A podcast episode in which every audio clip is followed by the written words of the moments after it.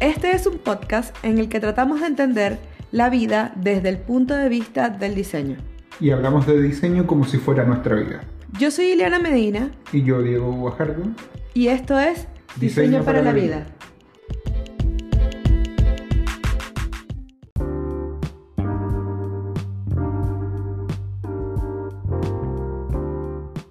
¿Cómo has estado, Diego? Estoy contento, al fin estoy grabando contigo. Tenía muchas ganas de hacerlo, la verdad. Así que bacán. Y nos había costado un poco. Sí, sí, sí. Estamos en otra situación ahora y nos dimos cuenta hace poco que nuestros micrófonos eran una basura. Qué vergüenza. Qué pérdida. No, y- y- Pero lo asumimos, lo asumimos. Claro. Y lo más, lo más divertido es que nosotros le hablábamos al micrófono como si, como si funcionara. Pero no. O sea, funcionaba, pero la calidad era muy mala. Sí, pero igual, igual se filtraba sonido a través de, no sé, pues de- del computador, ¿cachai? Sí, no, muy mala, muy mala. Sí. Pero está bien, es parte de nuestros primeros pasitos en esto. Sí, así que bacán. ¿De qué se trata el episodio de hoy?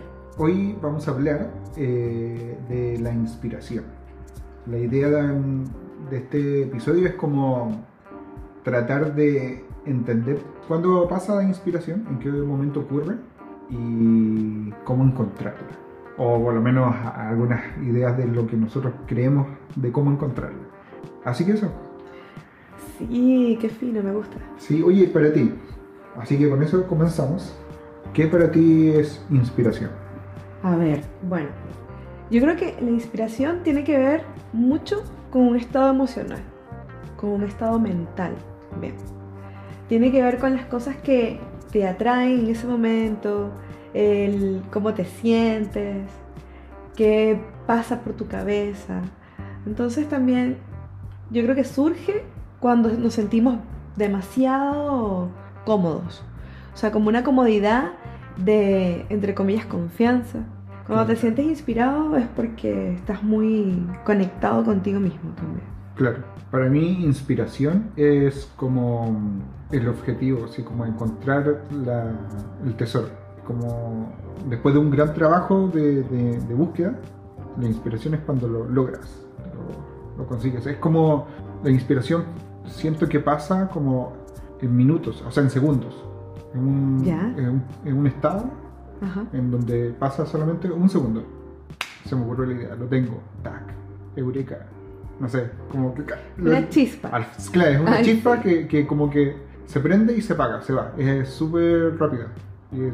Conecto pero- demasiado, me encanta. claro, y es bacán porque es como, es algo que te gusta mucho, es como casi, es súper excitante, y, pero dura muy poco.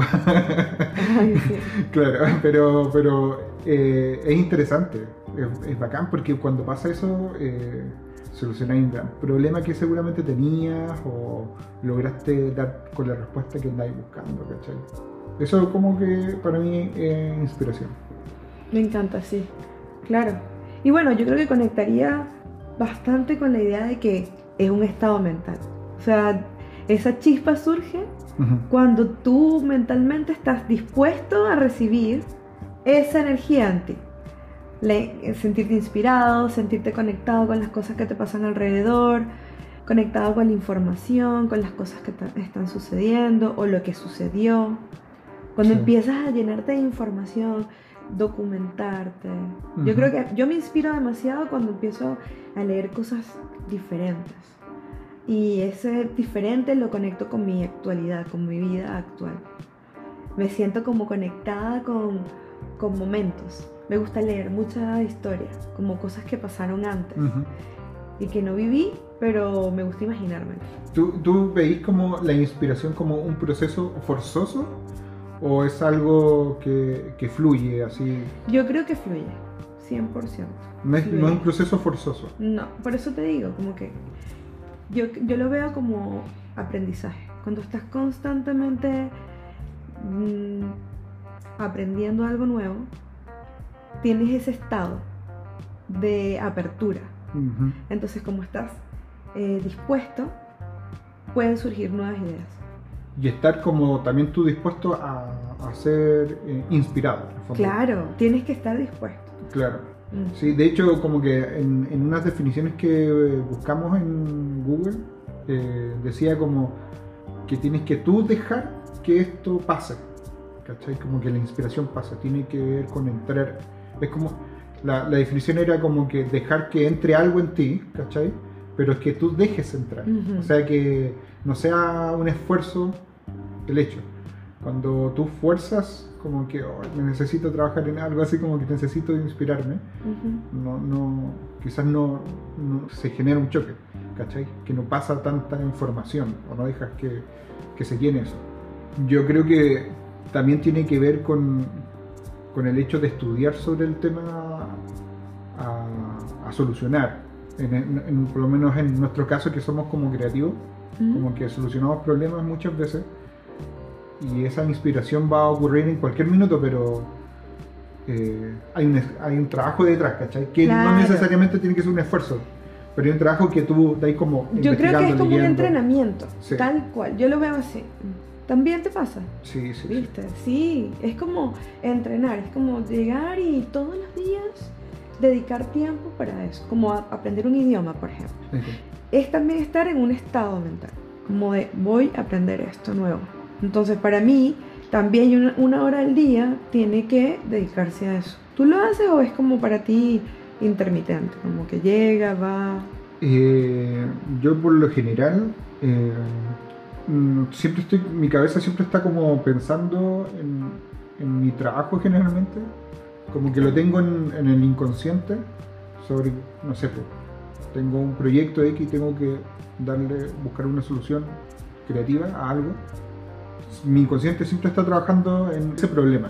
¿Ya? Pero mi vida sigue, sigue funcionando, entonces, no sé, puedo irme a, a duchar, me pongo a jugar play o estoy haciendo cualquier otra cosa, dibujando o algo, y mi inconsciente sigue pensando en solucionar ese problema. Puedo encontrar una solución en, en- en cualquier cosa en que puedo estar, ¿cachai? Que no necesariamente tiene que ver con la cosa que estoy haciendo, ¿cachai? Puedo estar jugando play y la solución, no sé, zapato rojo. Y no tiene nada que ver con el play, ¿cachai? Pero Claro. se me ocurrió en ese minuto. Porque, le, porque mi cabeza siguió trabajando en el fondo. Claro, sí, es que el subconsciente, digámoslo así, Claro, está trabajando. Qué bueno eso. sí. ¿Cuándo crees que ocurre la inspiración? Yo creo que ocurre cuando tú empiezas a, a trabajar en lograr lo que. eh, encontrar la respuesta a algo, ¿cachai? Mm. No, la inspiración generalmente siempre está como, o, o recién lo dije, como que ocurre en ese un minuto muy, cor- muy corto, ¿no es cierto? De periodo, o sea, del tiempo. Pero empieza antes, ¿cachai? Empieza también con tú estar disponible para que ocurra esa inspiración. Por, lo menos para mí pasa ahí. ¿En ti, en tu caso? ¿Cuándo crees que ocurre la inspiración? Yo creo que cuando la buscas. Como que si tú buscas sentirte inspirado, puedes hacerlo. Solo está en que tú lo desees y trabajes para eso. Oye, ¿hay cachado ese rollo de que a veces hay como cosas que te inspiran? así? Es como lo típico que tú escuchas en una película, oh, este cuadro es muy inspirador o algo así, ¿cachai? Eh, es raro eso cuando tú decís que cualquier cosa te puede inspirar, o sea, que un objeto sea para inspirar. ¿cachai? Por ejemplo, la- las obras de arte, ¿Sí? ¿tú crees que están hechas para inspirar a la gente? O sea, ¿sabes que sí? En cierto modo sí. Porque son. Tiene distintas razones. Ya, Transmitir un mensaje. Y por otro lado, una expresión. que puede ser, Entonces- o no, o no puede ser nada también. Pues no, o simplemente es estar ahí, buscar inspiración y empezar a pintar. Claro, pero transmitirían. ¿Por qué? y es que mi, mi pregunta es: ¿por qué a las obras se le, se le denomina así como con esa habilidad de Qué inspirador. que, claro, ¿cachai? que son objetos inspiradores? Porque en el fondo también son cosas que ya están plasmadas. Al estar plasmadas, ya te transmite algo. Te está dando una- un mensaje. Y ese mensaje tú lo recibes de diferentes formas. Como, como puede ser de repente que, que conectes y te genere una- un estado emocional así como Mm, de nostalgia. claro. ¿Sabéis lo, cómo lo veo yo? Yo, yo siento que tiene que ver más allá de, de la obra en sí, tiene que ver con la importancia que tú le das a, a ese objeto, que en este caso puede ser un cuadro. Pero si tú ponías el cuadro puesto, sacáis el cuadro y ponías una silla y tú decías, esta es una obra de arte, por ejemplo, o puede ser porque, no sé, pues, Duchamp sacó varias obras de arte como de ese estilo, que ponía como un inodoro, ¿cachai? Sí. Y era una obra de arte. Yo creo que más allá de la calidad de la obra, no, no- no quiero entrar en ese detalle, sino que saber, eh, no sé, tiene que ver más con la importancia que el contexto, en el contexto en el que está ese objeto, ¿cachai? ¿Ya? Si está expuesta en la pared, obviamente es un objeto que no es un objeto funcional en, en términos, no, no es una silla o un, un- un velador o algo, sino que es como más decorativo. Entonces el hecho de que sea decorativo ya te transmite eh, algo de inspiración, porque le- lo estáis- ese objeto lo miráis de- desde otra perspectiva. ¿cachai? En cambio la silla tú lo venís, la ocupáis, te sentáis, como no es un objeto de, de admiración, quizás no te va a inspirar nunca porque nunca te dedicáis tiempo a mirarla. ¿Cachai? No sé, la pintura. Y tú la tratas como si fuese una obra de arte, quizás sí te puede inspirar. Claro, una escultura. ¿Cachai? Entonces, en ese sentido, como que la, la onda de que la- el arte es inspirador va a depender de cómo tú posiciones el arte también. El valor que tú le des. exactamente, el valor que tú le des a, a- a esa- a ese arte. O a ese objeto, en, ese- en este caso. Porque quizás hay objetos súper entrañables que, que heredaste, ¿cachai? Y que te gusta. Por ejemplo, yo tengo mi, mi máquina de escribir.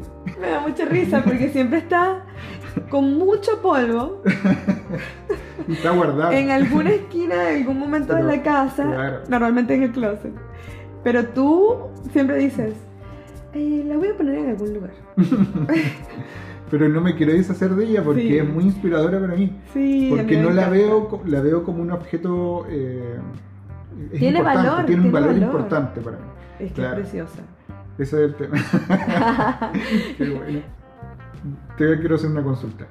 La inspiración tiene un antónimo que podría ser como en nuestro contexto, quizás el bloqueo creativo, ¿no es cierto? Como que son polos opuestos. En este caso, ¿qué te pasa cuando tú tenías un bloqueo creativo generalmente? ¿Qué haces para lograr esa inspiración y salir de ese bloqueo?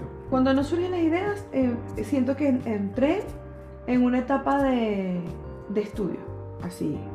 Entonces empiezo a ver referentes, que empiezo a opinar más que nunca, siempre opino, siempre estoy opinándoles, le hago comentarios a otros colegas, pero en ese momento como que me, de verdad lo, lo dedico para eso Sí.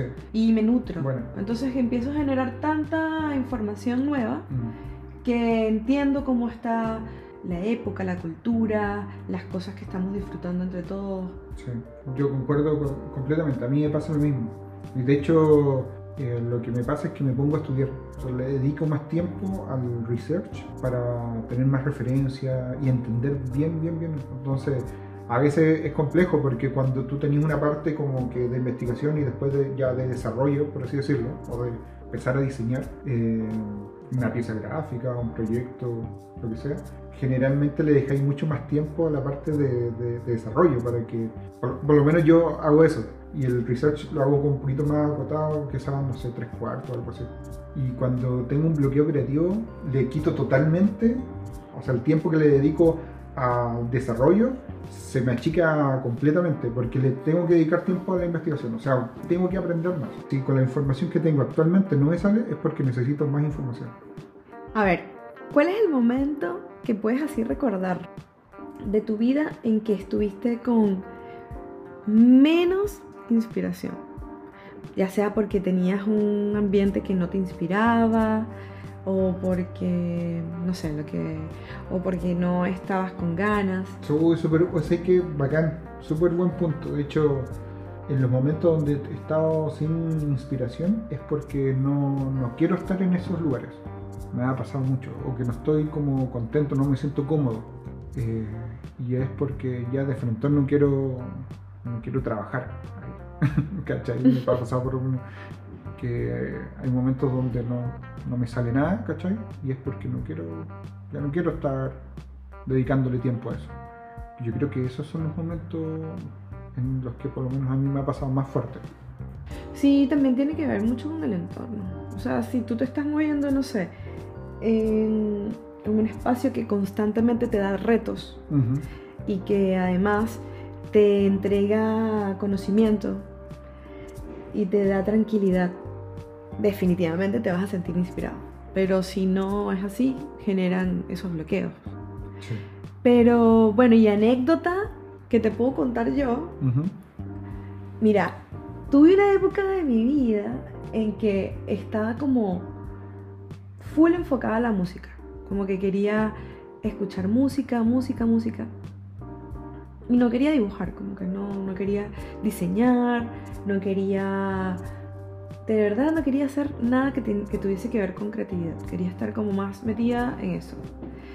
Y escuché demasiados géneros, bandas, empecé a nutrirme de mucha, mucha eh, información nueva a nivel musical y de un día a otro empecé a ver los álbumes y empecé a enfocarme más en ese, en observar el, el diseño de las bandas, entender cómo es el lenguaje y, y así conecté otra vez con la inspiración. Pero estuve, te estoy hablando, no sé, seis meses que no dibujaba. Tú me, tú me decías, me acuerdo. Sí, verdad, tu época. Ajá, tuve esa época, sí.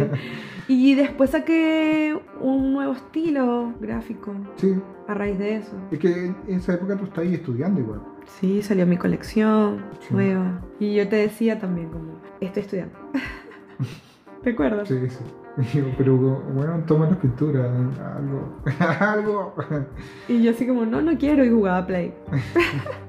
y trabajaba en mi día normal, pero después quería era jugar Play y... Igual es rico darse eso, esas mini vacaciones cuando.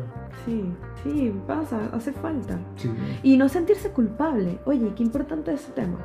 No sentirse culpable de que no estás haciendo nada, de que no eres productivo. O sea, yo creo que no puedes vivir culpándote todo el tiempo. O, o, o sintiéndote como, "Oh, no estoy haciendo nada. Yo no me culpo. No, yo sé que tú no, en- tú no entras ahí.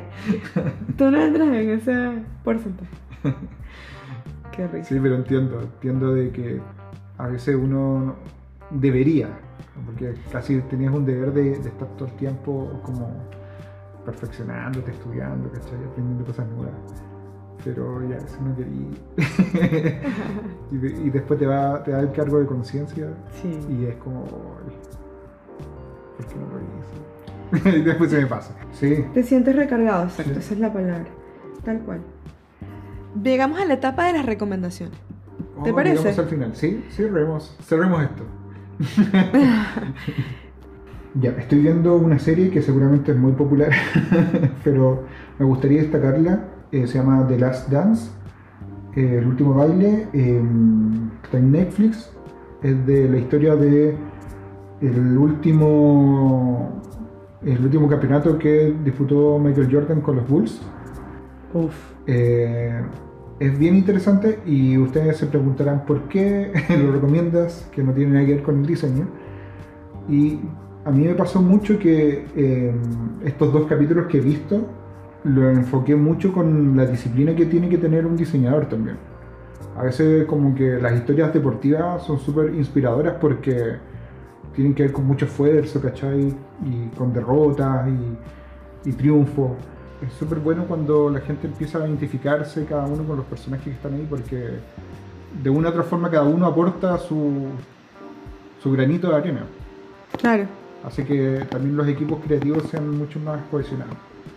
Me encanta esa reflexión. Y además que está súper entretenido. Y es muy polémico. no, no es tan polémico, pero es, es divertido porque como cuentan historias que nadie cachaba. Sí, lo estuvimos viendo. Y además de que no está, no está totalmente eh, publicado. Parece que el 27 de abril viene el siguiente episodio. Parece que sí. Así que hay que esperarlo. Así Mm, es. Mucho mejor. Me encanta, me encanta. Además de que es de Jordan.